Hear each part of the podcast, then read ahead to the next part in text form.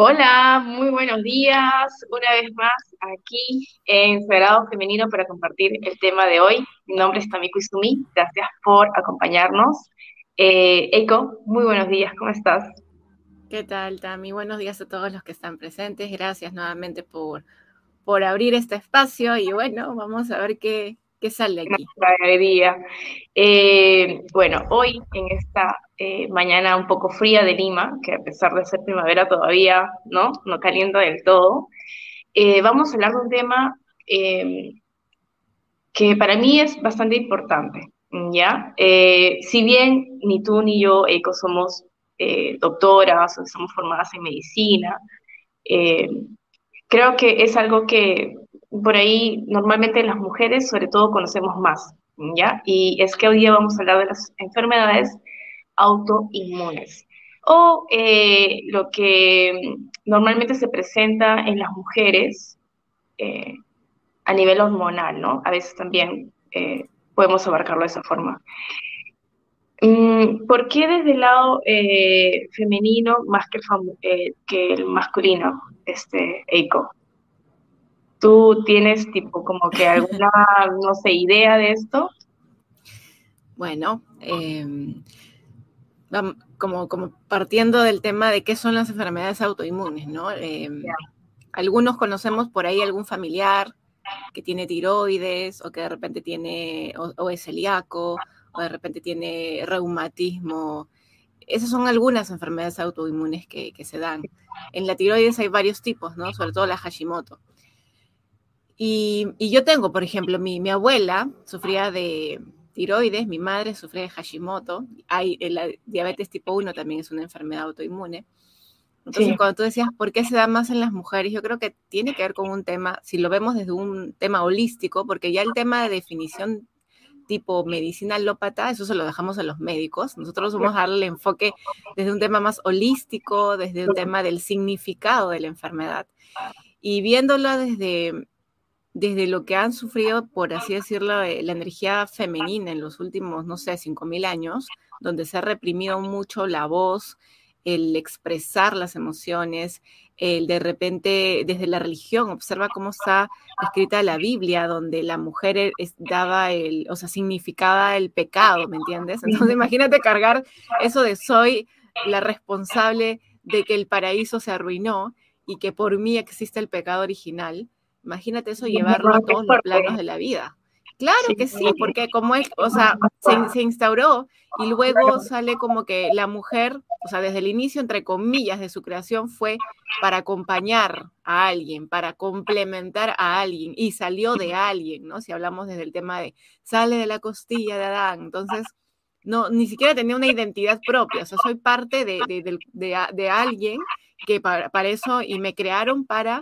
Em, de alguna manera em, reproducirme, ¿no? Y acompañar al otro. O sea, ya desde que nos ponen, desde el tema religioso, nos ponen ya como ciudadano de segunda categoría, desde la religión.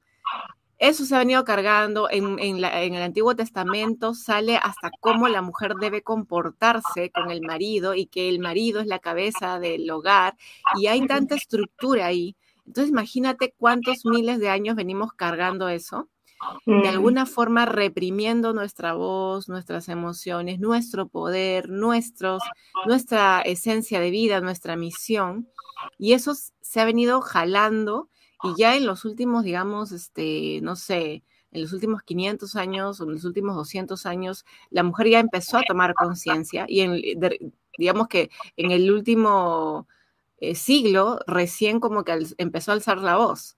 Mm. Entonces empieza a alzar la voz y se encuentra reprimida, se encuentra, eh, empieza a ser juzgada porque ya no cumple el estándar de lo que significaba ser mujer, ¿no? Que es criar a los hijos, este, de alguna forma quedarse en casa, eh, cuidar al marido.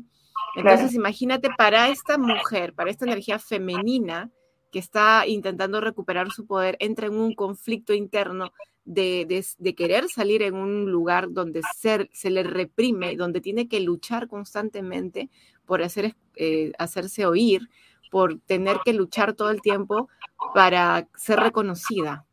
Pero a mm. la vez de, estar saliendo, no solamente tiene la represión de la energía masculina contaminada, sino también la energía femenina contaminada que le dice, ubícate, ¿no? Regresa a tu lugar. Entonces, ahí viene el tema de la enfermedad autoinmune, está ligada a, digamos, el concepto, es que tu sistema inmune ataca a tus células sanas, ¿me entiendes? Entonces es una parte de tu cuerpo que está para defenderte, te ataca. Entonces imagínate si lo trasladamos a la vida diaria. Cuando una mujer empieza a sacar su voz, empieza a valorizarse dentro de un hogar, dentro de una familia mm. que es tradicional, que es rígida, ¿cómo puede recibir esa energía rompe mujer? claro, rompe Entonces, si de alguna manera lo, lo, ponemos figurativamente como mi clan es mi cuerpo, mi sistema autoinmune es mi familia, pero mi familia en vez de protegerme me ataca. Entonces imagínate que desde ahí, por eso es más común ver a las mujeres haciendo este tipo de enfermedades autoinmunes, más que en los hombres, porque justamente a quien le cuesta más trabajo valorarse en, estos, digamos, en estas décadas? ¿A quién, le, ¿A quién ha tenido que luchar por ese espacio y quién es juzgada por justamente como mostrar su brillo, mostrar su luz, empezar a desestructurar e, esta rigidez desde, desde el hogar que no le permite poder respirar libremente? Exacto. Eh, yo empecé diciendo, este tema es importante para mí porque, a ver, nunca lo he compartido así en público abierto, en redes o eh, en alguna conferencia, pero yo conozco bien que se siente tener una enfermedad autoinmune y es más común de lo que uno cree, ¿sabes? Es como que muchas personas, muchas mujeres tienen enfermedades autoinmunes y no saben lo que es. Eh, de hecho, por eso es que si bien no estoy formada en biodescodificación ni en ninguna materia específica que ve la salud a forma de, cuerpo, conozco bastante del tema porque eh, he tenido que investigar. he investigado que eh, en un gran porcentaje las personas afectadas son mujeres, en un gran porcentaje son personas o son mujeres que están eh, iniciando la edad reproductiva, como se llama, cuando comienzas a, a, a ovular, y al finalizar justo en ese periodo, ¿no? En el que realmente estás como que iniciando a ser mujer y terminando de alguna otra forma con esa etapa de eh, poder gestar, ¿no? Em, ¿Qué más es el tema? Que como tú dices, em, la ciencia en verdad no tiene una explicación para esto. O sea, no hay estudio científico que pueda determinar por qué nuestro cuerpo se ataca a mismo. Y eso es impresionante. O sea, si la ciencia no lo puede explicar, entonces ¿de qué estamos hablando, no? Entonces podemos ir un poquito más allá, ¿no?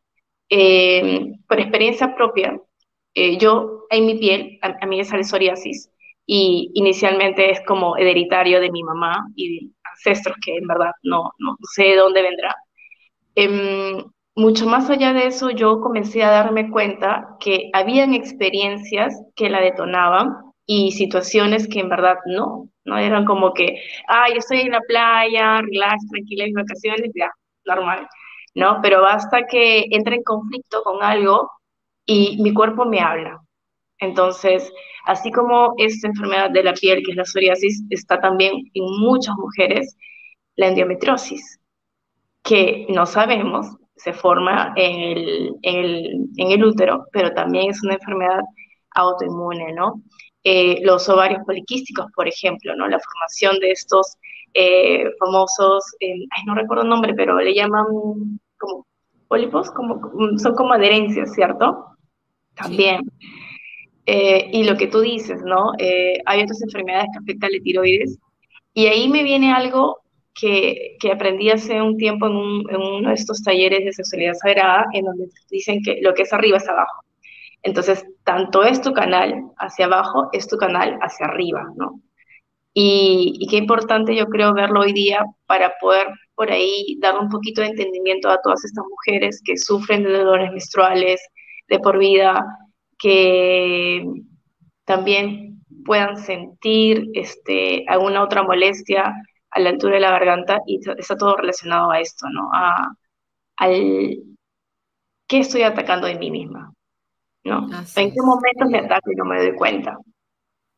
Sí, y, y, claro, eso puede estar como muy arraigado, ni siquiera, claro, no hay ni siquiera conciencia porque puede estar arraigado de, no sé, cinco generaciones para arriba. Sí. ¿No? Entonces, este, aquí es como empezar, claro, a observarnos a nosotras mismas, pero también observar a nuestras, a nuestras madres, abuelas, eh, hermanas, mm. tías, cómo viven su feminidad, cómo viven su ser mujer, cómo viven sus procesos, cómo está la energía femenina, cómo está la energía masculina, observar, por ejemplo, ¿no? Eh, yo tengo varios familiares que tienen enfermedades este, autoinmunes, algunas más, más ligeras, más leves, como por ejemplo, como tú decías, ¿no? El tema de varios poliquísticos, yo lo tuve cuando tenía, cuando fui adolescente y luego tuve a mi primer hijo y desapareció y ahora mis ovarios están limpiecitos, además que también he hecho un montón de trabajo terapéutico por ahí que por ahí también fue, ¿no? Claro, claro. Este, y, bueno, tuve gastritis crónica, eso era más crónico, no, no es autoinmune, pero digamos que yo ya desde el coaching y salud que, que me he venido también formando, eh, se le da voz y gestar también le da voz al cuerpo. Entonces tú puedes hablar con la enfermedad y en la enfermedad autoinmune, como te comento, lo que yo, porque claro, digamos, a grandes rasgos el mensaje es ese, ¿no? Hay una parte de tu cuerpo que te está atacando y eso tiene que ver con el sistema familiar, tiene que ver con la sociedad, con cómo tú te sientes, eh, qué tan protegida o no te sientes en relación al, resto, porque es un reflejo de cómo te sientes en relación a ti misma. Volvemos al tema, como arriba abajo, como es afuera es adentro. Entonces, em, como te decía, si, si los primeros seres que debieron cuidarte, que fueron tus padres, no lo hicieron, entonces no hay, un, no hay una conciencia de protección. Entonces, inconscientemente nosotros mismas de repente no sabemos protegernos o cuidarnos. Y, el cuerpo, cuando esto viene de generaciones pasadas y se va reafirmando, es como ya venimos con una mochila inconsciente. Y si nosotros nos hacemos lo mismo, pues ahí es donde detona alguna enfermedad autoinmune, ¿no? Entonces, cada enfermedad tiene, digamos, si bien es cierto, hay un significado, cada enfermedad tiene sus características, lo detona algo distinto. Entonces, por ejemplo, no tú hablas de la psoriasis. Yo la verdad no sé si tengo psoriasis. Yo tengo, yo, yo le llamo alergia, una alergia que, cada cierto tiempo me detona como, como unos, este, como que me pica una parte del cuerpo. Como, como, como, a veces salen como unos granitos y luego se desaparecen solo. Entonces, por ejemplo, y para mí eso es alergia. Alergia, ¿no? Entonces yo no sé si la psoriasis es un tipo de alergia. Bueno, no he, no me no he indagado. Justo le estaba diciendo a mi esposo, oye, yo creo que tengo psoriasis, no sé si será eso, ¿no?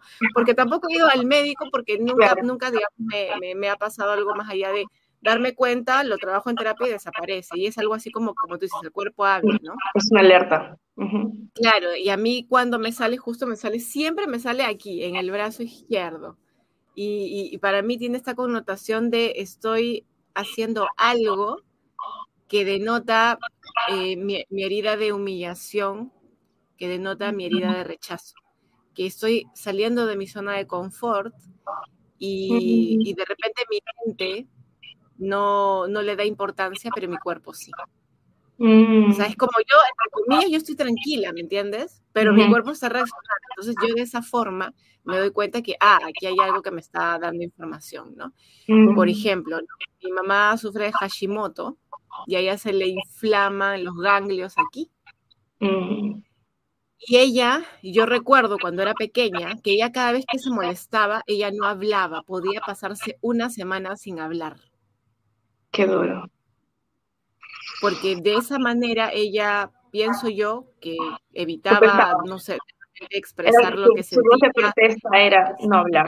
Un mecanismo de defensa. De repente en algún momento me dijo, yo cuando estoy molesta prefiero no hablar porque sé que puedo dañar al otro. Entonces ella lo que hace es reprime su rabia. Mm. Y entonces, cuando tú reprimes tu rabia, ¿hacia dónde se va? Ah, te la estás tragando. Te la tragas, obvio. Claro, entonces imagínate, y luego a los años más o menos justo cuando tú decías a ella como que a los 40, más o menos, sí, como 40, 40 y algo, le detectan lo de Hashimoto. Sí. Entonces, eh, no es casualidad que justo siempre se le inflame acá. Y ella sigue con el mismo patrón, porque de alguna manera yo la veo y la, sigo observando y, tiene casi el mismo patrón. Ella no habla cuando está molesta. Mm. No, imagínate. Y, entonces yo dije, ah, yo no creo que me dé lo mismo. no voy a empezar. Porque claro, también se dice que son hereditarias, sobre todo la tiroides, ¿no? Entonces, Mi abuela tuvo tiroides y ella tiene Hashimoto. Yo dije, ay, no, no, yo tengo que empezar a expresar porque yo no quiero que, que, que porque yo vengo jalando igual, heredando igual lo de ellas. Entonces yo no quiero, yo quiero cortarla aquí, cortarla y ya. Entonces sí, o sea, hay que observar si nosotros la activamos, como te digo, cuando son ya enfermedades más fuertes, como el lupus, como la, este, este, la artritis reumatoide, como esas enfermedades que ya son más fuertes, eso ya, es un, eso ya viene de un transgeneracional pero tipo las alergias, esas cosas que, que, entre comillas son más llevaderas, eso pienso yo que tiene que ver con lo que tú estás, digamos, este, trabajando desde, desde liberar tu voz, desde empezar etapas, como tú dices, el, probablemente con el tema hormonal, que tiene que ver justo con el aceptar ya la feminidad en nosotras, cómo vivimos la feminidad y todo lo demás. Eh, sí, o sea, hay diferentes connotaciones, ¿no? O sea, de, de, de, el significado que puedan tener. Totalmente. Em, cuando hablabas hace un ratito de los grados de las enfermedades, em, no sé, podría estar equivocada. Puede ser que sí, una enfermedad eh, con, una, em, con un grado más alto como el lupus, por ejemplo, eh, venga de muchas generaciones atrás, ¿no? y claro, bueno, nosotros al ser conscientes podemos limpiar eso, eh, pero igual siento que em, hay algo en tu experiencia que lo detona, ¿no? Hay algo que hace que em, esto se, se, active, porque no a todos se les activa a la misma edad, ¿no? No a todas se les activa a la misma edad. Y, y muchas veces, este, normalmente quien tiene una enfermedad este, autoinmune, tiene varias, o tiene más otra, no solamente tiene una. ¿no? Puede tener una afección de piel, por ahí puede tener el tema de, de, endometriosis, por ahí más adelante eh, desarrolla el reuma o, la tiroides. Entonces es como que el cuerpo es tan sabio que te dice, ok, date cuenta con esto, si no es con esto, con lo otro, y si no, y va avanzando, ¿no? Hasta que va, va tomando muchos espacios. Yo escuchaba un audio eh, bueno, lo, escuchaba, eh, pero es un, un, video de YouTube que tú hablabas de los chakras. Y, y, ahí también podemos como que tener una, una señal, ¿no? Porque tú comentabas cómo cada chakra afecta a cada parte de nuestro cuerpo en diferentes espacios. Y hablabas del cuarto chakra, eh, que estaba muy relacionado con la piel. Y, y, cómo a partir de programarlo, del, ¿no? Ya sabemos qué palabra que decíamos Claro. wow, yo entré en una, en una, eh, en una eh, como que, en una burbuja de conciencia, ¿sabes? Y fue como que, ¡ah! no me había dado cuenta, exactamente, claro.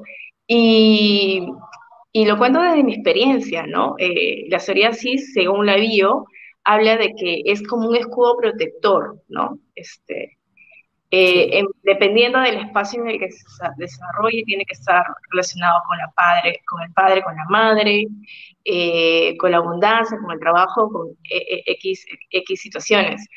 Pero la conclusión es como que yo, eh, indefenso en el mundo, ¿no? Entonces me, me, me, me, me escondo o me protejo. Y cuando hablábamos de la, cuando tú hablabas de la culpa, yo creo que muchas de las personas eh, que pueden estar pasando por una situación autoinmune, si tienen ese sentir, ¿no? Me siento culpable de, entonces por eso me ataco, me castigo. claro. ¿no? no necesito que nadie me castigue, yo solita me castigo, ¿no? ¿A través de qué?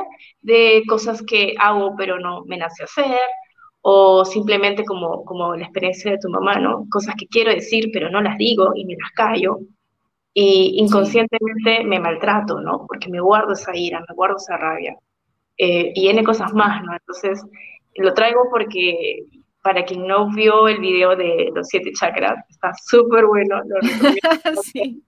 Y si por ahí en este momento podríamos como que tocar algunos puntos, porque como tú dices, enfermedades autoinmunes relacionadas con la tiroides.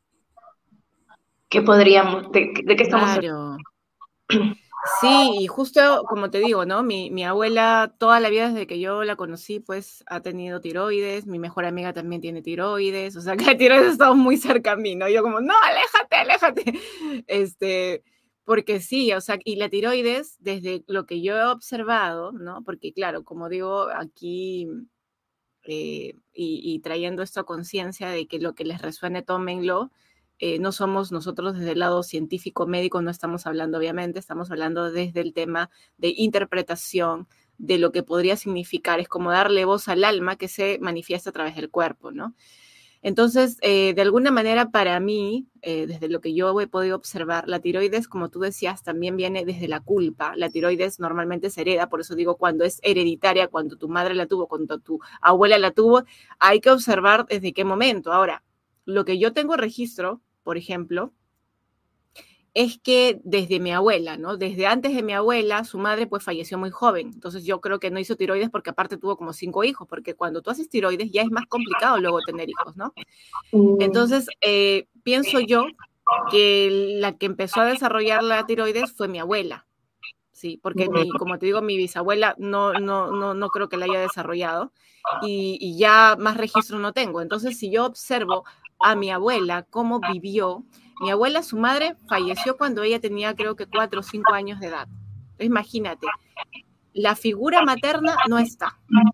Desprotección, porque de alguna manera entre papá y mamá, que los dos tienen el, tema de proteger, mamá es quien acoge y sostiene y nutre. Entonces, si tu madre no está, no te acoge, no te sostiene y no te nutre, entonces también tiene que ver con el tema de quién me cuida, porque el cuidado está relacionado a la energía femenina. ¿Quién me cuida? ¿No? Luego ella sale pues a, vivir con su tía, a más o menos a los siete años, sale a vivir con la tía, eh, de alguna manera que la cría, pero la cría como si fuera una empleada. Si la tiene como niñera, como que la, maltrata, como no, entonces es como mi figura materna me es sobreexigente. Mm. Eh, soy, soy insuficiente. Viene el tema de la insuficiencia. Y, más, y más con la herida de abandono, ¿no? Mi mamá se murió, o sea, es como no merezco el amor. Inconscientemente digo, ¿no? Van llegando esos mandatos de no merecimiento, de insuficiencia, y, luego es madre joven, el esposo la abandona, vuelve el tema del abandono, con tres hijas pequeñas, entonces también viene el tema de quizás soy insuficiente para él, o sea, me dejó porque no le pude dar un hijo hombre. Imagínate qué fuerte. Me dejó porque no le puedo dar un hijo hombre, porque encima el condenado este se fue, o sea, tenía a dos mujeres embarazadas al mismo tiempo, ¿me entiendes?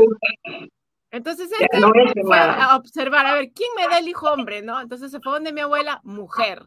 Se fue donde la otra, hombre. ¿Qué hizo? Ay, ¿qué fue? Se largó. Se. Entonces imagínate para ella. Fuerte o no. Entonces luego, luego, claro, luego imagínate todo eso, ¿no? Abandono, soy insuficiente. Ah, y ahí viene el tema de de repente hay algo malo en mí. Mm. ¿Me entiendes? De manera inconsciente, porque no es que conscientemente lo digan, pero es como, como mm. esto se repite, ¿me entiendes? O sea, esto se repite. Ella estuvo 10 años como de alguna forma esperando a que el marido regresara a pesar de que la había dejado por otra y porque había tenido un hijo con otra, pero inconscientemente ella esperaba. Mm. Hasta que llega un punto donde ya, pues ella ponte, decide rehacer su vida, se conoció con mi abuelo y qué sé yo. Em, entonces tú ha tenido una vida muy fuerte. Entonces ella, de alguna manera, desencadena es, es toda esta energía de, de, culpa, de no merecimiento, de, de, del sufrimiento, ¿me entiendes? Porque ya venía desde pequeña, mm. observándolo, viéndolo. Luego mi madre, que también, bueno, fue abandonada por su padre cuando tenía dos o tres años, tres años. O sea, más o menos lo que le pasó a su mamá, pero su papá, mamá fue que falleció su madre. Aquí el padre las abandona. Y mi mm. mamá tenía tres años de edad, pero recuerdo exactamente cómo el papá la abandonó. Entonces, cuando ella me cuenta, es como yo digo, wow, ¿cómo se acuerda? ¿No? Tres años de edad. Entonces, imagínate, también herida de abandono, ¿no? no soy, o sea, mi vida no tiene valor, soy insuficiente, no merezco protección. Date cuenta, ¿no? El abandono fuerte. Mm. Y luego mi abuela, pues como madre, imagínate, teniendo una madre que, entre comillas, la crió, una tía que la crió como, como empleada, ella, ¿cómo ella iba a tener un referente de madre? Mm. Difícil, ¿no? Entonces ella también a sus hijas las crió así muy dura, muy dura. Mm. Entonces eh, eh, para mi madre fue como, ok, mi padre me abandona y mi madre me trata mal, ¿no? O sea, ¿quién me protege? ¿No? Y, luego es como empieza pues a desarrollar sus mecanismos de defensa, mejor no hablo, mejor eh, paso desapercibida, y cada vez que mi mamá hablaba o reclamaba la castigaban, entonces era como mejor me callo, mejor me callo, mejor me callo, y luego, bueno, hace Hashimoto, y luego, bueno, antes de que haga Hashimoto nací yo, que cargaba con lo de mi abuela, con lo de mi madre, más que, bueno, ¿no? O sea, es como, claro, estamos heredando. Entonces yo cuando vi todo eso dije, no, yo tengo que resolver esto porque voy a hacer tiroides o voy a hacer Hashimoto. Claro, y, bueno, está ahí para ser activado. Claro, entonces para mí la tiroides tiene que ver con mucho con el, la insuficiencia, el culparme, eh, porque lo que pasa en la vida, o sea, es como me tomo responsabilidad por todo.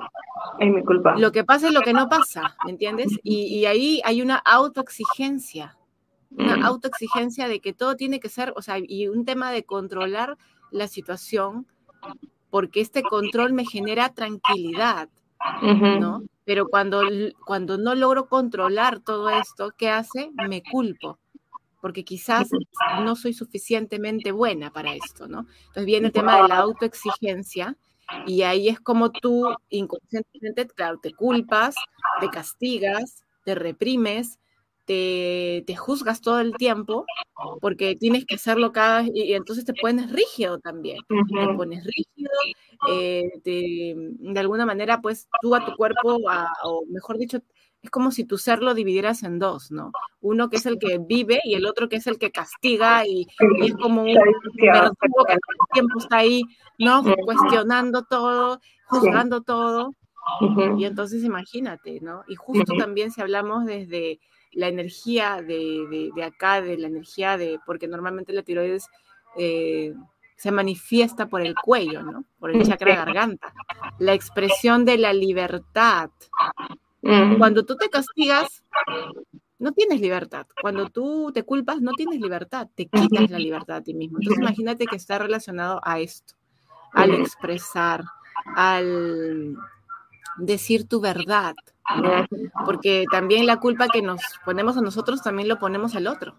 Estamos todo el tiempo buscando culpables en vez de observar cuál es mi responsabilidad, sino, no, yo tuve la culpa. Claro, y eso si lo heredamos y no lo vemos peor todavía, ¿no? Mm, es un tema muy amplio, o sea, se me ocurre que tal vez, em, no, volviendo, volviendo a, lo que dijimos al inicio, no somos doctores, no somos doctoras, no somos médicos, eh, pero en base a nuestra experiencia podemos dar nuestra opinión, ¿no? Em, en el caso, por ejemplo, de lo que yo conozco eh, em, de la endometriosis, Em, en algún momento de mi vida a mí se me dijo de que eh, iba a tener dificultad para tener familia. Y en el instante empecé a desarrollar esto que es como que me castigaba, ¿no? Por no poder tener hijos. Y gracias a Dios, después con el tiempo pude trabajarlo. Siento yo que lo trabajé eh, emocionalmente y mentalmente porque simplemente como que no sé si desapareció, pero no se manifestó más y, gracias a Dios tengo un pequeño que va a cumplir ocho años en una semana. Eh, pero vamos a que, claro, siempre estamos en constante ataque y no nos damos cuenta, no nos no percibimos, ¿no? Cuando nos decimos algo como que, eh, no sé, pues, ay, otra vez me equivoqué, pero con palabras más duras con nosotras mismas, ¿no? Y es porque hemos venido escuchando eso generación tras generación. O sea, yo escuchaba tu caso y decía, wow, o sea, por ahí mm, el linaje que viene detrás tuyo es un linaje eh, completamente desvalorizado porque si no eres hombre, no tienes valía. ¿no? Y, y, aquí no quiero creer en feminismos ni en dividir sexos ni nada por el estilo, pero eh, como tu historia hay miles. Hoy en día aún se da que el padre espera el primer hijo varón y si no pasa, ya ese bebé está sintiendo el rechazo desde que está en la, en la pancita de la mamá, ¿no? Y claro, eso no tiene por qué ser que le va a generar una enfermedad, pero sí le genera una herida. ya le está generando una herida eh, de rechazo desde que está chiquitito y se siente. Los bebés sienten esto, ¿no? Hay, algo que, hay algo que se llama proyecto sentido. No sé si lo hemos hablado en algún momento, pero el proyecto sentido es un estudio que habla que los bebés, eh, de hecho, sienten y están siendo, eh, ya están creando un entorno desde que están, no solamente en el vientre, sino meses antes de quedar embarazada, la mujer ya está como que preparando el útero para poder recibir ese bebé, ¿no? Y le va a transmitir todo desde ahí. Sentimientos, este, pensamientos, eh, alimentación, no solamente de ella, sino del, del padre. Aunque el padre no esté llevando la panza, el bebé lo, sabe, lo siente. Em, cuando nosotros trabajamos, eh, ¿cómo se llama esa terapia que tú haces? La sanación del útero, ¿puede ser?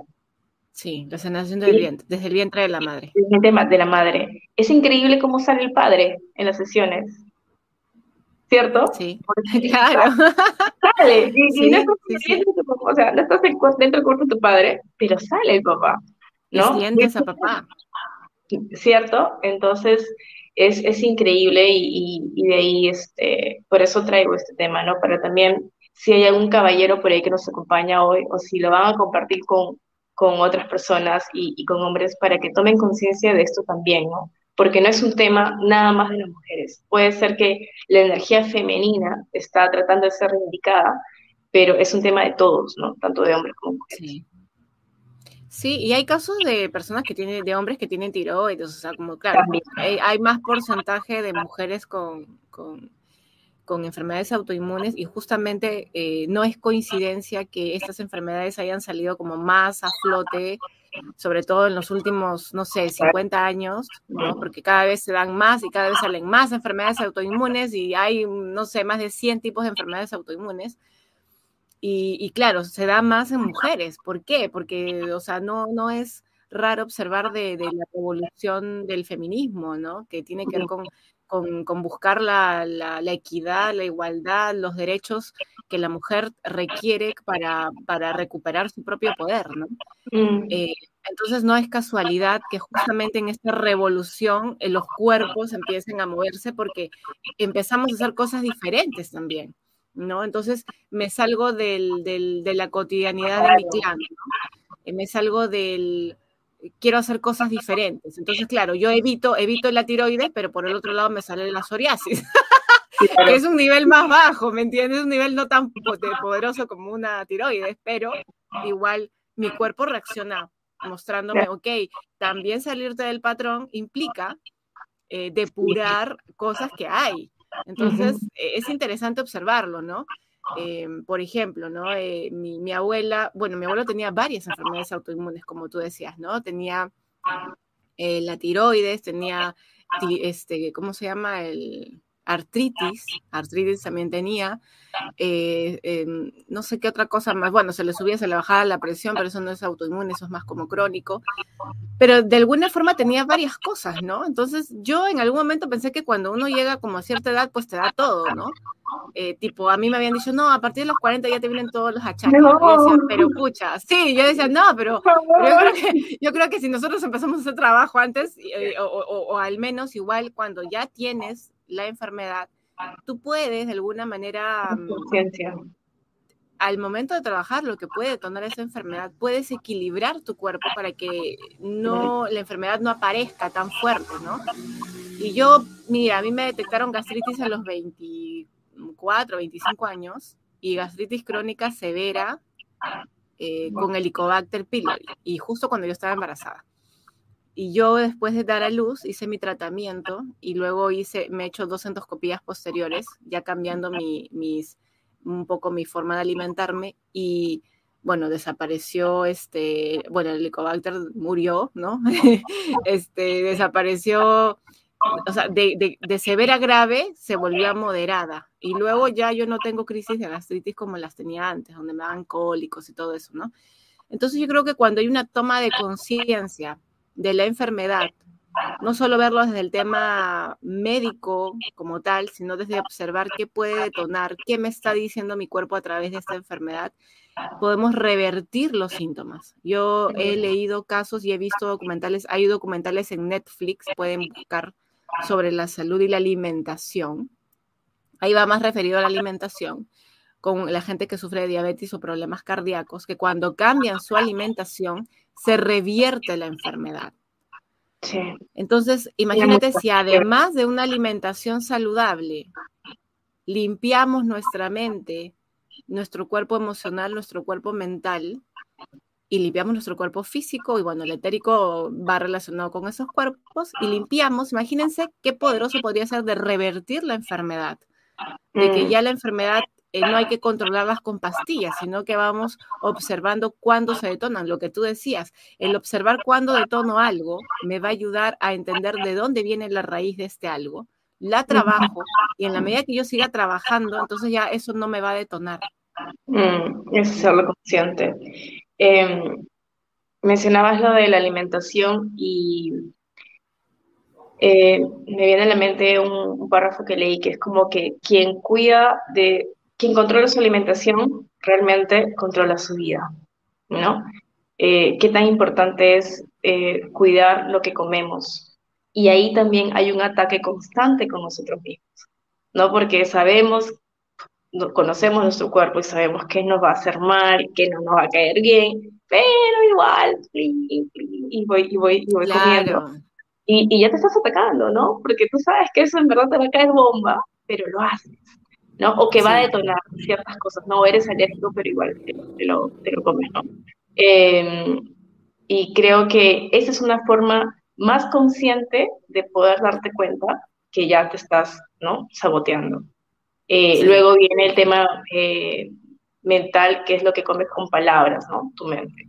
Bueno, ya luego a un, a, un, a un, espacio energético, no sé, pues yo te diría, eh, según mi experiencia, por ejemplo, em, a mí los malls ya hoy en día cuando se llenan de gente los domingos en la tarde es imposible, como que no, no, siento la energía de todas las personas, es imposible, ¿no? Entonces ir al mall los domingos, que antes era como que era un gusto, ahora es como que, o sea, cuida tu aliento, energía, porque estar, ¿no? Eh, rodeada de tantas personas eh, eh, me, me absorbe, y es para mí como un autoataque, no sé, si ya sé que eso me va a pasar, quiero evitar. Entonces hay muchas formas. hay muchas formas de, de, darnos cuenta en qué momento estamos cayendo en esto de em, entrar como en un escudo protector, ¿no? Y, y atacarnos constantemente.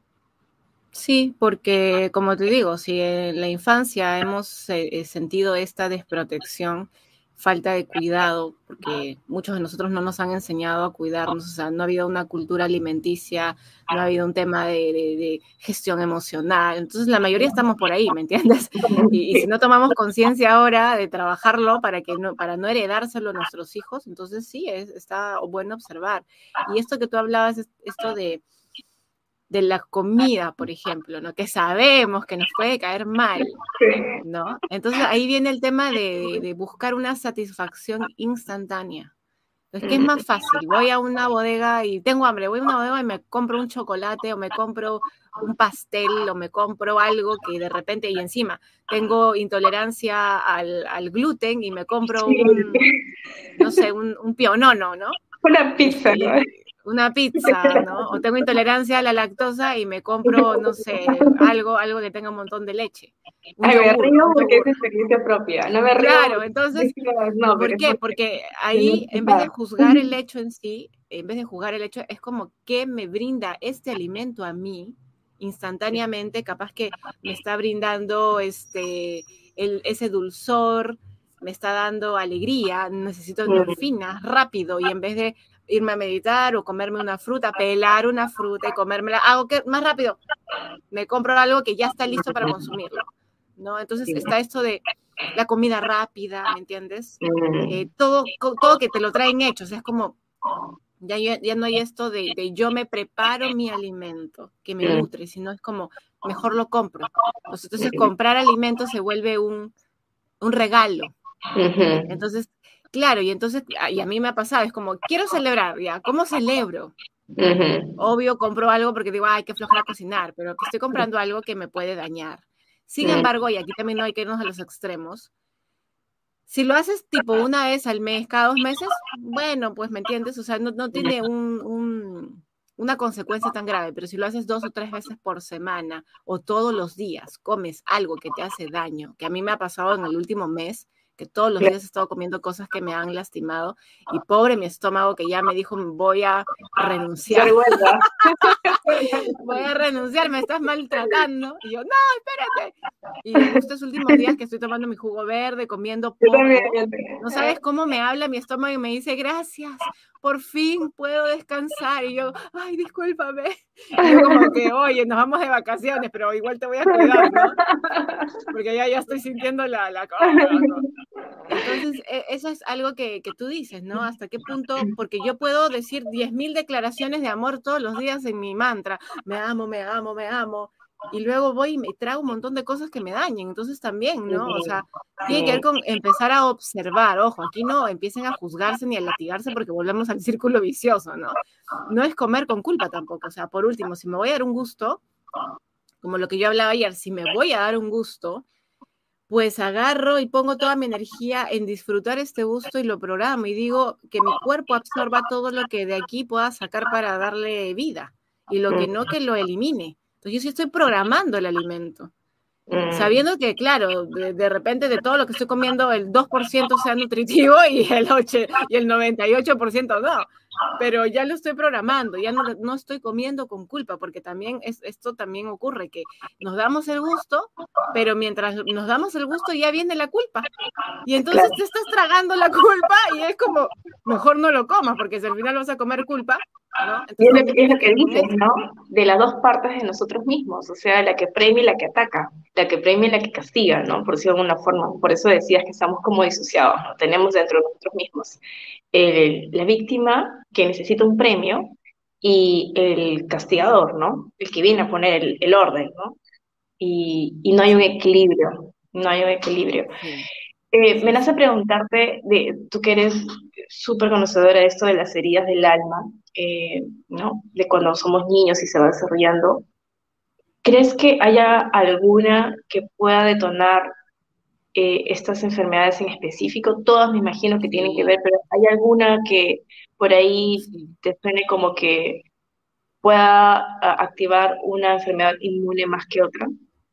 Sí, la de abandono y rechazo, que vienen muy ligadas a la desprotección y, sumamos la herida de traición, como imagínate si las personas que me amaban, mis padres, o que deberían amarme y deberían cuidarme, no estuvieron, me abandonaron, me rechazaron. Eso se genera traición, porque figuras más leales, más leales, te traicionaron. Entonces, como decía al inicio, si ellos que están en, dentro de mi hogar, dentro del útero, por así decirlo, ¿no? El hogar es como el útero dentro del útero no me nutrieron, ¿qué puedo esperar yo del mundo? De gente que no me conoce. Entonces, eh, ahí aparece este ego salvador, entre comillas, salvador, que dice, yo te protejo. Entonces, vamos a, ¿no? Como te, te aparece la psoriasis. Yo te cubro, literal, yo te cubro, ¿no? La piel se engrosa te cubre, no, yo te cubro, yo te protejo, vamos a poner la piel más gruesa, porque si la piel es más gruesa, eh, lo que, o sea, lo que te ataque no te va a atacar directamente. Entonces, eh, desde ahí ya nuestro cuerpo va eh, de alguna forma incorporando, el ego nos viene avisando de que hay peligros. Porque ves que el mundo es peligroso, ves que capaz tu familia también, y entonces tú empiezas a desconfiar de todo el mundo hasta de ti misma. Es como, y te das cuenta que dentro de ti hay una parte tuya que te está atacando y en vez de conciliar con el ego, te peleas con el ego. Y entonces es una guerra con el ego, con que el ego es parte tuya, que es lo que está pasando ahorita mucho, mucho, mucho también en el tema del New Age espiritual, de que quieren agarrar al ego y lo quieren destruir, ¿me entiendes? Bombardear, cuando no se dan cuenta que es una parte de nosotros que nos ha ayudado a vivir y que en la medida que nosotros, porque podemos transformar al ego, Lo podemos transformar y volver nuestro aliado y volverlo nuestro eh, compañero, mm. eh, dándole un lugar y un espacio, porque el ego aparece cuando cree que es necesitado, pero en la medida que vayamos andando ya no. Entonces, imagínate si todo el tiempo estamos sintiendo que tenemos que estar protegiéndonos de todos y de todos, de todo y de todos, empezando de nosotros mismos, por eso el cuerpo hace la enfermedad autoinmune y eso proyectándolo hacia afuera porque lo mm. que pasa hacia afuera pasa hacia adentro. Entonces las personas que generan ese tipo de enfermedades les cuesta mucho confiar en las personas, les cuesta mucho generar vínculos profundos. Claro. les, les, cuesta porque sienten que pueden ser juzgados, porque cargan vergüenzas, cargan culpas. Entonces imagínate, si ellos son su propio verdugo, y son sumamente duros con sí mismos, imagínate qué pueden esperar del resto. claro. Entonces imagínate, es como que ellos dicen, no, yo con la justa me aguanto a mí mismo, voy a estar eh, contándole o confiándole a alguien mis cosas, será para que lo usen en mi contra. Ya vienen también con un tema de paranoia y de, ah, me van a lastimar, y me entiendes, esto de sentirse todo el tiempo como, como débiles, en peligro constante. Entonces tiene que ver con la herida de abandono, la herida de rechazo y traición. ¿Cómo sería enfocarlo desde la herida de la injusticia, que también existe, ¿cierto? Claro, o sea, desde la injusticia es cuando hemos sufrido abusos. Normalmente, por ejemplo, abusos sexuales, abusos físicos, abusos psicológicos. Están ligados directamente. Mira, si mi padre me abandonó, mi madre me abandonó y alguien más me crió y me crió de una, o sea, como en el caso de mi abuela. Mi abuela tuvo herida de injusticia porque la, tía, pues, la crió dentro de todo, pero la tenía como, como empleada, pues, y habrá sufrido abusos psicológicos y, y bueno. Entonces, este vamos a ese punto, ¿no? O sea, eso no me debió ocurrir. Claro. La injusticia aparece cuando algo es como, ¿realmente merecía que me pasara eso? Mm. ¿No? Y hay el tema de la rabia, el resentimiento, ¿no? Por eso mm. que también, por ejemplo, muchas enfermedades autoinmunes vienen con inflamación. La fibromialgia es una inflamación está conectada con el, tema del, neocórtex, que es la interpretación de lo que le pasa a mi cuerpo, pero es un dolor tan grande, pero que cuando vamos a buscar no aparece nada, pero es un dolor que para la persona existe porque existe en su mente, porque existe en su cuerpo, aunque desde la parte médica no se puede observar qué lo detona, ni de dónde viene, ni siquiera que tenga algo, ¿no? Entonces, este, tiene que ver con el dolor que cargamos, ¿no? Entonces, este, es la herida de injusticia, las, eh, tiene, está ligado a la traición, está ligado a, los abusos, al, de repente, como no me protegieron, estuve expuesta a que abusaran de mí. Como no me protegieron, no me protegió mi mamá, no me protegió mi papá, estuve expuesta a que a sufrir de repente maltratos y no tenía con quién expresarlo. Y ahí aparece el área de justicia, ¿no? Es, es injusto lo que yo viví. Y viene la rabia, el resentimiento, el rencor. Entonces sí, también, también está ligada, porque al final, como te digo, todas las heridas van juntas, ¿no? Solo tendríamos que ver qué evento detona las heridas, qué evento en mi familia y qué evento en mi historia.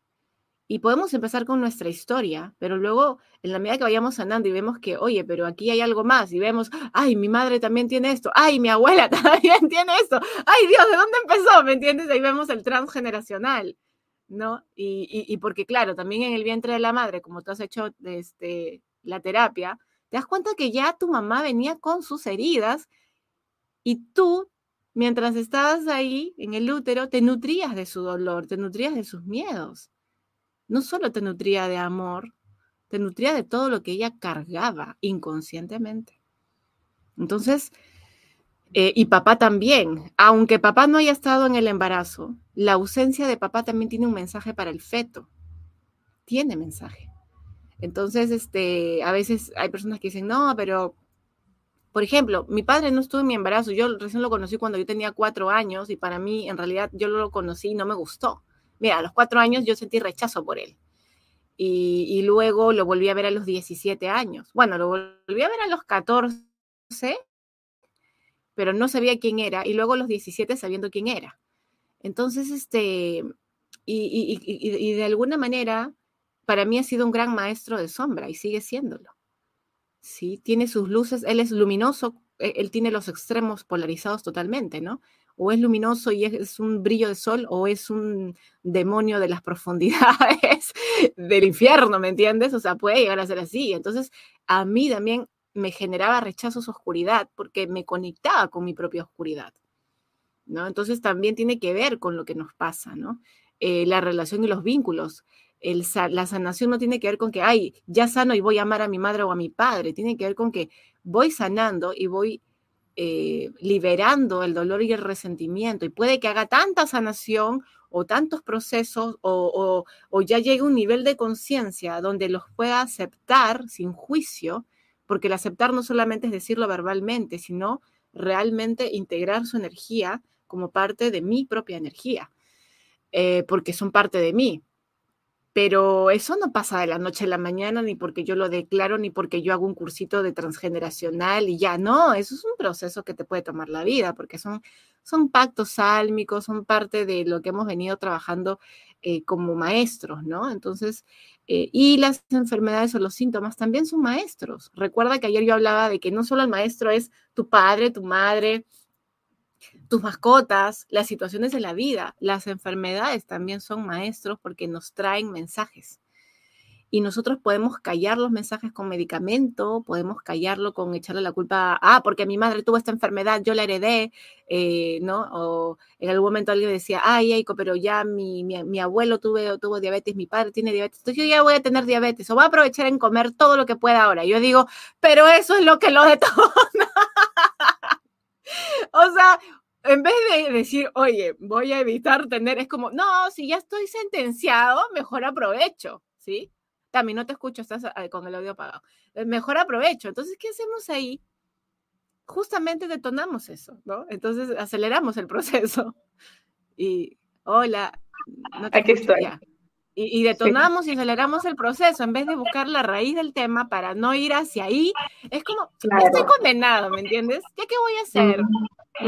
o, personas que, que, de repente tienen este tema de la tiroides y dicen, no, es que si tengo tiroides me van a prohibir los carbohidratos, sobre todo el gluten. Voy a comer todo el gluten que pueda. ¿Y qué haces? Detonas. claro. al final es eso, es, es paradójico, ¿no? Es paradójico como a veces funciona el ser humano, es paradójico. Em, me, me nace preguntarte, o sea, porque este live lo están viendo muchas personas. Algunas pueden ir a hacer terapia, otras no. Para esas personas que todavía no han podido contactar con un terapeuta o tener un acompañamiento, e ir a, ver a su niño eh, interior herido y poder reconocer desde dónde puede ser que alguna herida de estos esté detonando esta enfermedad autoinmune, qué prácticas pueden hacer en casa, por dónde pueden empezar, ¿no? Sí, pueden empezar por darle voz a la enfermedad o al cuerpo, en este caso, ¿no? O sea, en sí, como digo, está el significado de la enfermedad en general y además el significado del síntoma, los síntomas, cómo me habla esta, en qué parte del cuerpo se activa. Hay mucha información de, de, de, codificación. También lo que pueden hacer es hablar con el órgano o con la enfermedad misma y preguntarle, darle voz a esa enfermedad. En terapia se hace, pero también como ejercicio lo pueden empezar a hacer. Es como cuando hablan con el niño interior, bueno, ahora hablan con la enfermedad, ¿no? ¿Qué mensaje tienes para mí? ¿Qué me quieres decir? Observar también en qué momento de la vida empezaron los síntomas. Mm, Si en ese momento no ocurrió nada en sus vidas, empezar a observar porque a veces el diagnóstico nos lo dan en un momento, pero los síntomas empiezan mucho antes, ¿sí? Claro. Entonces, más que el diagnóstico en sí, es en qué momento yo me empecé a sentir así. Por mm. ejemplo, ¿no? Mi mamá decía que ella sentía mucho agotamiento, mucho cansancio, mucho sueño, y que y, eso la llevó como a, darse cuenta que ahí había algo que no estaba bien, ¿no? Entonces, ese fue, digamos, el síntoma, el, cómo el cuerpo le empezó a avisar. Luego ya le dieron el diagnóstico, ¿no? Entonces, siempre va a haber como, como que el cuerpo te va a hablar. ¿Qué vivía yo en ese momento? ¿Qué situaciones estaba ocurriendo en mi vida? De repente en ese momento, no sé, pasaba por un divorcio, pasaba por un abuso, pasaba por de repente la, perder a, un familiar cercano, observe. Porque a veces, a veces también hay cosas muy sencillas, ¿no? Eh, que no parecen traumáticas, pero causan un shock emocional, tipo una mudanza, un cambio de país, este, no sé, pues, eh, a mí me pasó, ¿no? Te cambian de colegio cuando eres pequeño. Crees que no va a crear un impacto, pero crea impacto en los niños, ¿no? Claro. Eh, lo sacas de un entorno y entra en un entorno distinto, y tal vez no, no, le va bien al niño, entonces ya esto también va desarrollando eh, ciertas condiciones, ¿no? Sí, sí, sí. Me, me, me, quedo con lo que tú comentas. Muchísimas gracias, Eiko, porque en verdad súper bueno el que sin que necesariamente, o sea, hoy, pero más adelante con la proyección de querer llevar terapia, podamos hacer algo, nos ayuda un montón, ¿no? Sí, sí, sí, hablar con nuestros síntomas, escucharlo, observar, por ejemplo, si hay temas con, con mamá, escríbanle una carta a mamá, pero una carta sincera, pues. Mm. Recuerden que esa carta no la va a leer, simplemente es para soltar. O sea, saquen ahí, saquen todo, ¿me entienden? Eh, no sean amables, ya eso cuando, cuando cuando estén en vivo y en directo pueden hacerlo, pero en la carta liberen o la carta con papá, o eso puede ayudar, ¿no? O, la carta con el tema del evento, de repente un, abuso, le, escribo a mi abusador, le escribo de repente a mi versión de esa época. ¿Qué necesitaba escuchar? Mi versión de esa época. ¿Qué necesitó escuchar mi niño que cambia, mi niña que cambiaron de colegio? ¿Qué necesitó escuchar? Y claro, vienen todo lo que significa cambios en realidad, ¿sí? Porque recuerden que está ligado justamente a la desprotección. Entonces, todo lo que me saque de la zona de confort me va a generar un, como un despertar de, todos mis, de todas mis defensas. Entonces, todo mi sistema inmunológico se va a volver loco. ¿Por dónde? ¿Qué hacemos? ¿A quién atacamos? ¿Dónde está el peligro? ¿Entiendes? Entonces, tiene que ver con todo lo que nos genere eso, los cambios, eh, alguna sensación de ser atacados, agredidos, todo eso. Así puede ser algo tan simple como que alguien te dé un feedback y te causa, ¿me entiendes? Te causa psoriasis, que te den un feedback. Tiene que ver con eso también, ¿sí? claro, claro. Sí, sí. ¿Te parece si, si, leemos los comentarios? Sí, por favor, sí, sí.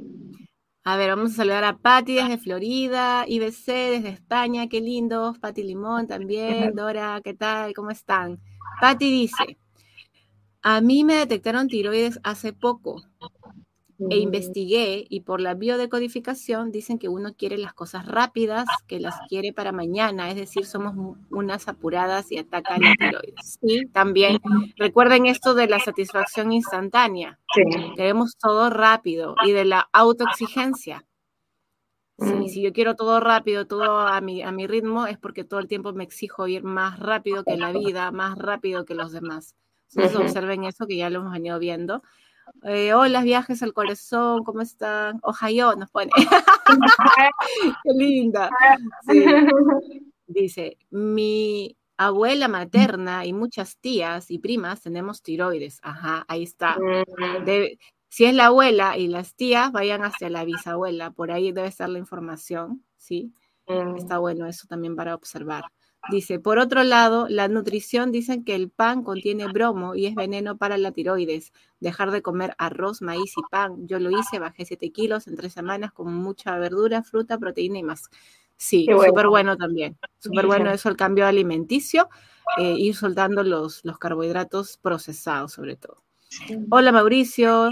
Dora dice, mi mamá tiene fibromialgia, pero sé que es por los rígida. claro, la fibromialgia tiene que ver con lo que hablábamos, ¿no? Este dolor corporal que no tiene ni, inicio ni término y que no tiene ningún explicación. O sea, es como no se puede, no se puede observar en el cuerpo. O sea, cuando una persona que tiene fibromialgia hace exámenes, no sale nada. Y entonces todos dicen, es mental, es mental. Y sí, pues, o sea, al final es mental, pero no significa que el cuerpo no lo sienta, ¿me entiendes? igual el cuerpo lo siente y también viene por el tema del dolor que él carga el cuerpo, ¿no? De, la exigencia que le hemos puesto a, nuestra vida, como de alguna manera esto de la rigidez, no me permito, no me permito descansar, no me permito eh, sentir, no me permito, no me permito, y ahí viene la fibromialgia diciéndole, ¿sabes qué? Yo voy a liberar toda esta energía de alguna u otra manera, pues, ¿no? Entonces ahí aparece. En la, tiroides, en las terapias que he realizado, he encontrado implantes bloqueos emocionales. Claro, o sea, es que los implantes no son más que los bloqueos y que las creencias sobre estructuras rígidas, y eso lo, hemos este, heredado, ¿no? Ahora sí, desde el tema, desde la, parte energética se puede quitar, pero si no se trabaja a profundidad la raíz que lo genera, se va a volver a bloquear. Eso es lo que hablábamos ayer en los chakras. O sea, está bueno el tema energético, y es más, todo el mundo debería manejar el tema energético pero el tema energético, eh, desde el campo etérico, si no se trabaja con los otros cuerpos, simplemente es un alivio momentáneo, ¿no? Tiene que ser eh, complementario. Claro, no, no, no desmereciendo su importancia, sino al contrario, funciona, pero le sacaríamos más, más este poder si lo combináramos con terapias emocionales o, y o mentales. Entonces está bueno eso para observar de dónde viene, pero también haciendo luego el trabajo para profundizar, ¿sí? Mm. Porque si no, pues imagínate, con cada vez que te saquen bloqueos, ya yo estaría desbloqueada a mí. ¿Cuántas veces me bloqueos? E igual se bloquea nuevamente, porque hay que seguir trabajándolo. Así que está bueno. Súper. Hola, Viviana. Evitar la sal refinada, yodada, la sal debe ser pura. Así es. Sí, en lo posible todo lo natural, súper bien. Eh, por Perú ahí era muy fuerte. Ah, bueno. Aquí en Chile no era muy arcaico. Claro, claro, pues.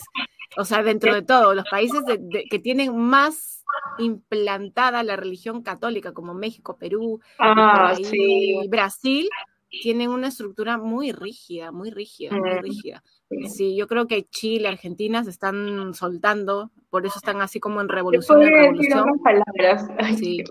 rígida, sí, bueno, vamos a dejarlo. Sí. Sí, rígida, machista, bueno, por, todas partes, ¿no? sí, súper, súper. Muy buen tema, gracias, viajes al corazón, un abrazo, saludos. Eh, Viviana dice, ¿qué pasa con las varices? Ah, mi abuela también tenía varices. no, todo tenía mi abuela. Sí, por eso yo decía, ay Dios, no. Yo creo que era mi espejo de, mira, si tú no sanas, por ahí. ¿no? Sí, yo estoy, por eso yo estoy así como, ah, tengo que ir a terapia. Sí. Eh, desde mi punto de vista, las varices eh, tienen que ver con las venas, ¿no? Con, con la sangre que irriga a través de las venas y cómo de alguna manera esta sangre a veces, se obstruye, a veces las varices se revientan, a veces, o sea, mm, no solo por el tema es doloroso y también pues se nota, ¿no? O sea, tú, tú notas cuando una persona tiene varices, es algo que resalta, es algo como, como que te hace ver cómo funciona su sistema con la sangre, ¿no? O sea, justo ayer estábamos hablando de del el tema ligado a la sangre está relacionada justo con el chakra 1, heridas de abandono. Sí, mm. entonces imagínate, es como em, enraizar lo que te nutre. La sangre es lo que al final nutre todo el cuerpo, es el, el vehículo por donde pasan todo el alimento al cuerpo, ¿sí? Son como las raíces del árbol, ¿no? Claro, son como las raíces, porque tú ves la sangre, es como el árbol cuando tú le echas agua a cualquier planta, a través de donde las recibe, a través de las raíces. Y, luego de ahí las administra todo a todas partes. Lo mismo ocurre con, el tema de la sangre. Entonces es cómo nos estamos nutriendo desde, no solo desde el tema, como decía Tami, del tema de alimentarnos, del tema mental, sino cómo nos nutrimos del clan. Mm. En el caso de mi abuela, por ejemplo, no tuvo madre, entonces, ¿de dónde ella se nutría la energía femenina, no? Es más, mi abuelo, cuando, bueno, mi, bisabuelo cuando vino no tenía familia aquí en el Perú, dejó sus raíces, es como que agarras una, una, una rama y la cortas y luego la siembras, no sé, 100 kilómetros más lejos, es como que intentas que de ahí salga la raíz. ¿Cuánto tiempo le va a tomar enraizar? ¿Cómo va a ser a diferencia de repente tú siembres al costado otro arbolito que lo pueda ayudar en su proceso de enraizar, que es la familia al final. La familia es la que te ayuda a enraizar, la familia es la que te ayuda a sentir contención, sostenimiento, la tribu, el clan. Entonces ahí habría que ver cómo está la relación eh, de la persona que sufre varices con, eh, con, su entorno, con sus hermanos, con sus padres, con sus parientes. Son migrados, han migrado de otros lugares cómo está ese vínculo. Del otro lugar tienen conexión, no tienen conexión. Entonces, yo creo que por ahí va el tema, ¿no? De, del, de la, del chakra raíz con el tema vincular de, de los ancestros. ¿Sí? Súper. Muy bien, dice, la alimentación debe ser ecológica, alcalina y luego la parte emocional. Yo creo que va de la mano, ¿sí? Porque es, es lo uno, lo otro no, yo creo que va de la mano. Es más, yo diría que cuando trabajamos el tema emocional eh, y tomamos conciencia de, lo importante que es cuidarnos, la alimentación mejora. La alimentación se va por sí sola, no hay que obligarnos. Es verdad. Entonces, eh, a mí me ha funcionado así. Cuando yo tomo conciencia desde el lado emocional, ¿de dónde? Porque ¿qué me detona a mí? Porque si no, no habrían adictos a la comida chatarra, no habrían adictos a los, azúcares, no sería tan difícil dejar la alimentación, pero justamente la, alimentación, de cómo nos alimentamos, lo detona el, tema emocional. Y aquí el tema emocional detona todo. Sí. Nuestra relación, nuestra relación, cómo nos nutrimos. Entonces, parte desde ahí, de, desde el cuerpo emocional. Ahora, si ya estás trabajando tu alimentación, implementa la parte emocional. Si ya estás trabajando tu emoción, implementa la parte de la alimentación física. No, no hagas uno o lo otro. si puedes hacer todo, hazlo todo. Si quieres empezar por alguna, yo sugiero siempre que empiecen por el tema emocional. Sí. Porque desde el emocional, que el emocional se trabaja con el mental, desde el mental y el emocional, todo lo demás empieza a equilibrarse. ¿sí? Es como que se ordena. Sí, se ordena. No, sufres tanto. ya no es tengo que hacer una dieta, sino es quiero empezar a mejorar mi alimentación. Sí. Entonces ya no hay una lucha por tener que alimentarte bien, sino hay un, una conciencia del cuidado. ¿no? Eso te lo da la parte emocional cuando trabajas tus heridas. ¿sí? Entonces está bueno, está bueno igual la apreciación. Dice, la alimentación y las vitaminas importantes, verduras, coliflor, brócoli, col, súper buenas, mucho potasio, magnesio, básico, lo máximo. Gracias. nutricionista. Hay que detectar los alimentos agresores que hacen que se detone y se alegres tu sistema, punto sistema nervioso. Así es. Sí, eso ya es con la toma de conciencia. Y adicionar alimentación también hay que observar, porque a veces un alimento se vuelve agresor eh, porque justamente en ese momento tú estás pasando por un tema emocional, entonces no necesariamente es el alimento, puede que sea el momento emocional que estás viviendo que hace que ese alimento no sea asimilado. Como lo digo, no, mm. claro, no solamente es una mirada, es ampliar la mirada. A ver, por ejemplo, yo comí frijoles, ay, el frijol me cayó mal, que no sé qué, que no sé cuánto, nunca más vuelvo a comer frijoles. Pero no nos vamos a observar qué estuvo pasando en ese momento en mi vida. De repente en ese momento yo tenía una este, entrevista importante de trabajo, de repente en ese momento, minutos después me peleé con, alguien. Claro, no es lo mismo comer un plato de comida tranquilo a comerse un plato de comida después de haber tenido una cólera. Entonces, esto hay que observarlo con cuidado. A ver, como el mismo alimento, pero en un estado emocional diferente. A ver, ah, vuélvanse investigadores. Si les detona lo mismo, ¿sí? Por mm. ejemplo, en mi caso, yo he estado como con el estómago eh, pesado en estos días, pero más que por lo que estaba comiendo era por la cantidad. Entonces, mi guía interior me decía, Eiko, o sea, está bien, come, pero no te aloques, ¿me entiendes? come la mitad, come la mitad, ¿me entiendes? Entonces yo, ah, ok, no tiene que ver tanto con lo que comía, sino con la cantidad, en mi caso. Entonces, este, por eso digo que no hay que ser absolutistas, hay que abrir la mente, hay que observar, hay que probar. No necesariamente lo que un nutricionista dice de que es agresor, necesariamente en mi cuerpo funciona de esa manera. Es como lo voy a probar en un estado de tranquilidad. Y aquí también cuiden el tiempo de su alimentación. O sea, que la alimentación se dé en un momento y en un tiempo donde estén relajados. Si pueden meditar antes de comer, mejor. Si pueden programar la comida, mejor porque también tiene que ver con que no siempre podemos comer lo que queremos comer. De repente hay momentos donde tengo que comer porque ya, ¿me entiendes? O sea, es como no, no calculé mi tiempo, me desorganicé y bueno, como cualquier cosa, pero ok, pero para comer cualquier cosa también, aunque sea me doy dos minutos, cinco minutos de respirarlo, agradecerle al alimento, a la vida, a Madre Gaia, porque al final todo viene del mismo lugar, ¿me entienden? Recuerden eso, todo viene del mismo lugar. Entonces, si yo lo, lo programo, y yo me alimento y agradezco el poder alimentarle, le digo a mis células, recibanlo con todo el amor, que es lo que yo les puedo dar hoy, también los va a nutrir, porque ya lo estoy codificando, ¿sí? Porque puede que yo coma la comida y de repente esté renegando y al final igual no me va a hacer bien. Entonces, todo el ambiente también tiene que ver con esto, ¿sí? O, igual cuando te sirves un plato de comida, pero te acompañas viendo televisión o estando en su celular, en las redes sociales, ¿no? Y no le das ese espacio a la comida, o sea, ¿de qué sirve que te O, viendo noticias o viendo noticias de asaltos, de robo, de matanzas, y ahí estás comiendo. Qué rico, qué rico, no sé, mi ensalada de brócoli con no sé qué, full vitaminas, y, y, qué pasó, ¿no? O sea, estoy alimentando solamente como que el físico, pero nada más. Ah, te hago una pausa porque yo aprendí una práctica en India en donde nos hacían comer sin hablar. ¿Ya? Y parece mentira, pero comer sin hablar te ayuda a poder distinguir los sabores de la comida. Qué importante. aparte que ellos también acompañan, por ejemplo, los alimentos con un mudra especial, en donde juntan los dedos de la mano para que toda la energía vaya solamente a la izquierda y con esta mano comida. Eh, me parece que es algo que antiguamente, si no me equivoco, se hacía. ¿no? ¿Cuántas veces nos hemos sentado en la mesa y es como que no hables con la boca llena? O sea, si lo vemos desde ese lado como que más eh, etiqueta, nuestros padres nos enseñaron, ¿no? Nos enseñaron eso. Pero si lo vemos ah, de un lado de bienestar integral, en verdad tiene mucho sentido mantener silencio mientras comes, ¿no? Y no obstruirte con otros ruidos tampoco. Sí, súper. E, eso está súper. Lo voy a tomar en cuenta, así como así, ¿no? Con la izquierda Sí. Ya, voy a practicarlo, voy a practicarlo, a ver, qué, a ver qué, qué, voy a ver cuál es la diferencia. Ya, nos cuentas. Dice Patti, en estas últimas cuatro semanas mi cuerpito me pide frutas en las mañanas, naranjas, granadillas, plátanos y me siento bien hacerlo, súper.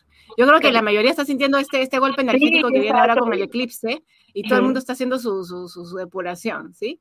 Súper. Dice, yo sé que me enfermé cuando vivía con el papá de mi hija y fue una relación súper tóxica. Claro, sí, sí, sí.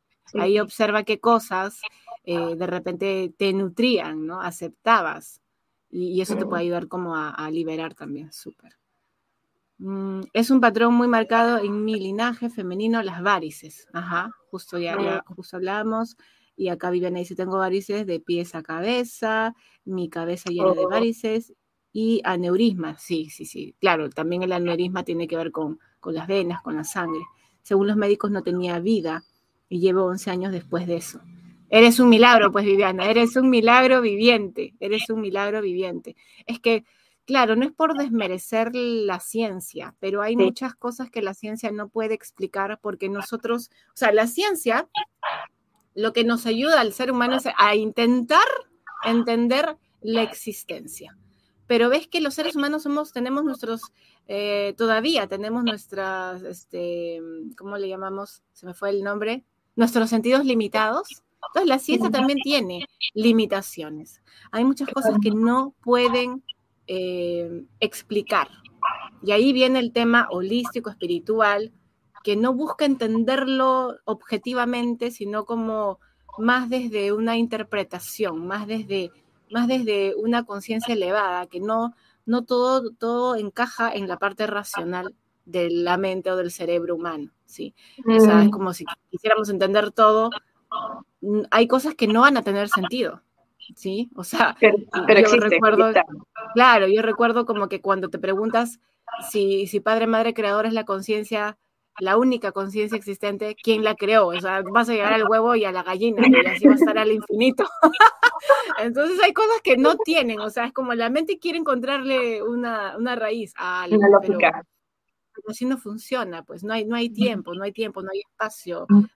Eh, hay, hay dimensiones donde no existe eso, pero nuestra mente eh, quiere intentar como, como hay una relación cronológica, hay una mente lineal, queremos entenderlo desde ahí, y, no funciona así. Entonces, este, lo mismo ocurre en las enfermedades o en los síntomas.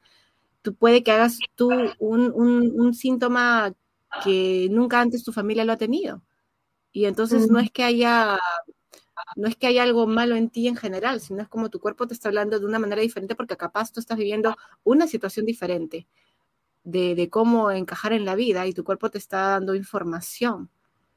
Y, y puede que tú lo tomes y, e investigues sobre eso, o puede que si tú no tienes conciencia de esto digas, ay, porque a mí me cayó, digamos, la maldición familiar, o porque yo, o porque a mí no me debió ocurrir, y entonces te estás perdiendo el mensaje de este síntoma.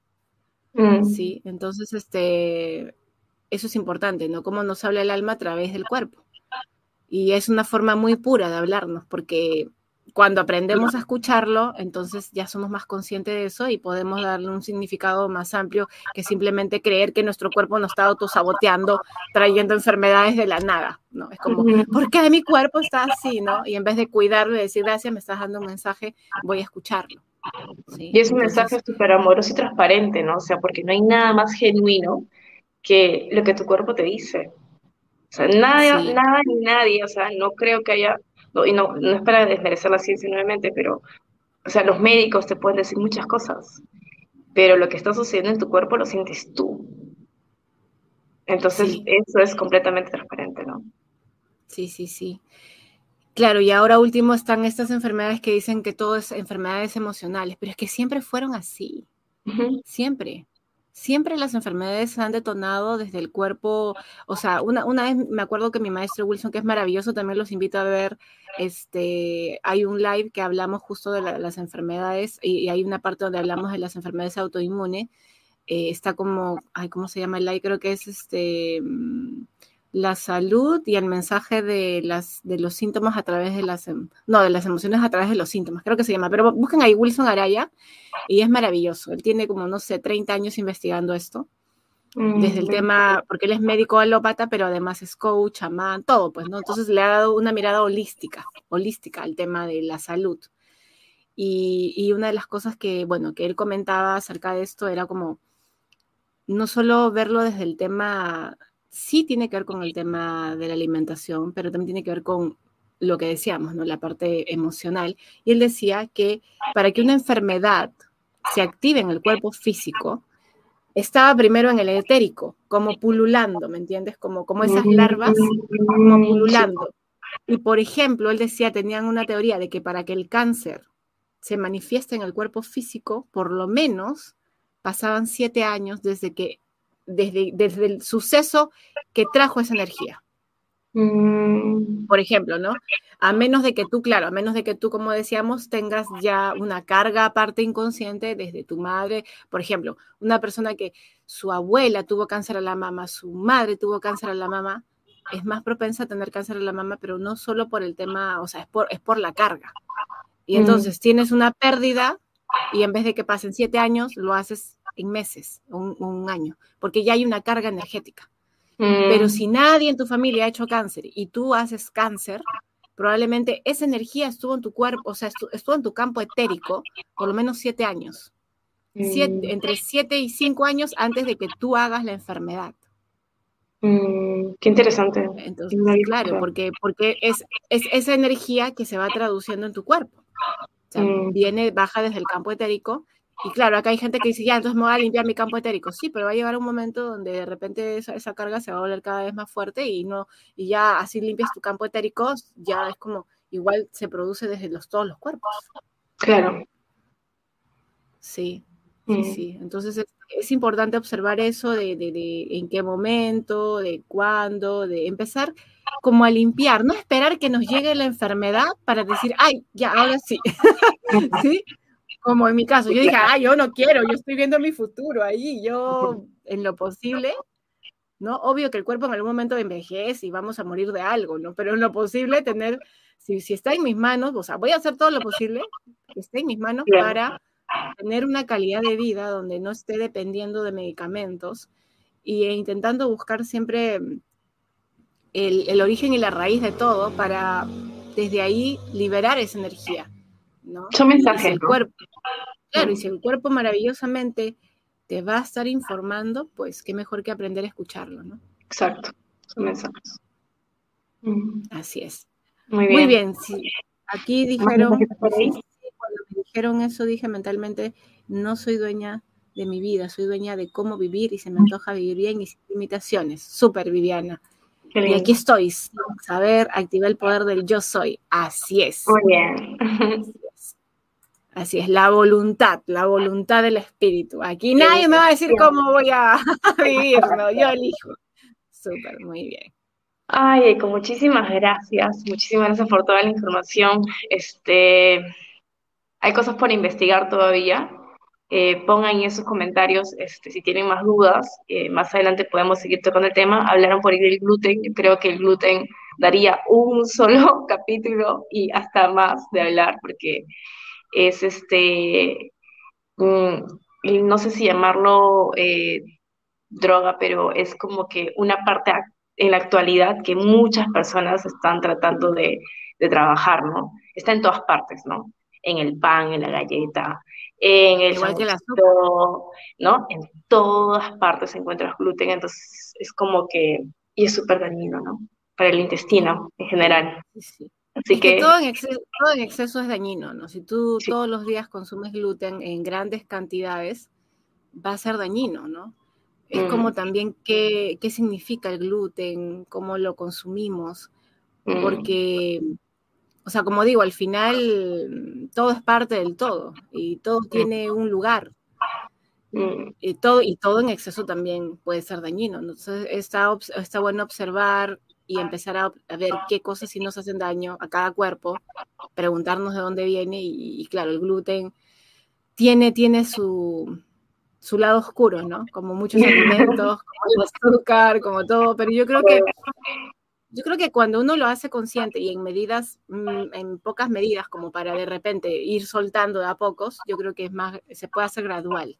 Porque si mm. luego satanizamos, nos volvemos igual intolerantes y, al final vamos a estar de un polo a otro. En los opuestos. Claro, es como integrar y ver en qué momento sí, en qué momento no. Como lo que nos pide esta era, la neutralidad, porque ves que nos volvemos ahora, satanizamos los alimentos y, luego, se o sea, es como, es como vivimos, ¿me entiendes? Claro, es como, ok, no quiero comer gluten, me hace daño, ya, pero luego decir que como que a todo el mundo, a todo el mundo no le hace daño el gluten. No. Eh, a todo el mundo, no todos son celíacos, no todos les, les afecta de la misma manera, no todos comen la misma cantidad. Es verdad. Eh, por ejemplo, los, los, los, italianos que comen hartas pastas y los argentinos. Mm. O sea, imagínate, si no ellos fueron, tendrían todas las enfermedades relacionadas con el gluten, ¿no? Entonces, no es mm. algo, como digo yo, no hay que generalizar. Cada mm. cuerpo es diferente, pero todo en exceso pues nos puede llevar a síntomas, a desequilibrio, ¿no? Entonces, hay que, yo pienso que a veces las cosas hay que tomarlas con pinzas, ¿no? Algunos, claro, eh, sugieren más productos alcalinos, a otros hay que ver cómo el cuerpo funciona, cómo cada cuerpo funciona. Cada cuerpo es un mundo. Sí, eso, eso, no, no, generalizar porque la medida que generalizamos podemos llegar como también a, a, creer que somos molde, de, de, no todos somos un molde, no, no, no, hemos, no, no somos molde todos, o sea, es como no, no hemos sido creados en masa, así como ya, todos son igualitos, ¿no? Así como cuando crean un producto. No, el ser humano es único, cada ser humano es único. Que algunas veces lo mismo nos puede ayudar, sí, pero no necesariamente. Entonces ahí viene el tema del el autoconocimiento, la autoexploración. Y ahí darnos cuenta de qué nos funciona y qué no. O sea, siempre discernir todo el tiempo. Eso, a ver, lo voy a poner a prueba. Siempre, no cuestionen todo. Para eso hemos venido a cuestionar que sí, que no, que sí, que no. Aunque me lo diga quien me lo diga, mi voz es más importante. Lo que a mí me pasa con eso. Y ahí viene el tema de tu verdad te hará libre. No es la verdad, es tu verdad. Y tu verdad se puede transformar todo el tiempo también. Porque imagínate que me come algo, yo lo como y me hace daño y me dicen, no, pero se hace bien. Y yo ahí lastimando mi cuerpo porque sí, a mí me han dicho que esto es bueno. Y de repente mi cuerpo lo rechaza, me dice, no, es bueno para él, pero no es bueno para ti. Entonces también hay un tema de esto de la alimentación consciente, sí es bueno tomar referencias, pero la mejor opinión es la que tenga tu cuerpo. Sí, porque un alimento te puede hacer bien en un momento, pero luego en otro momento no. Y eso también, estamos en transformación. Así que, gente, es una, es una gran toma de conciencia la de hoy. ¡Ay! El helicóptero. ¿Se escucha? sí. Perdón. Bueno, muchísimas gracias por acompañarnos. Ha sido un gusto eh, tener este espacio contigo, Eiko, un día más. Nos vemos de aquí a unos días, tal vez una semana, este, con un nuevo tema muchas gracias a todos, un abrazo y estamos en contacto. No se olviden de seguirnos en las redes. El domingo 23 tenemos en Terapeutas 888 tenemos un taller gratuito con Mariela sobre el poder de la voz. Así que los que tienen tiroides, vayan a ese taller. Tienen problemas con la garganta, la tiroides, el expresar, problemas con el útero también, como dijo Tami. Acá. todo lo que está abajo. Ajá. Así que todos están invitados. Eh, contáctenos por, por cualquiera de mis redes, escríbanme para mandarles el link, compártanlo también con sus amistades, con quien, con toda la familia y todas las mujeres del clan, compártanlo, los que quieran ir son bienvenidos. Es hermoso, el trabajo de Mariel es bello. Chao, nos vemos. Chao, cuídense, chao, chao.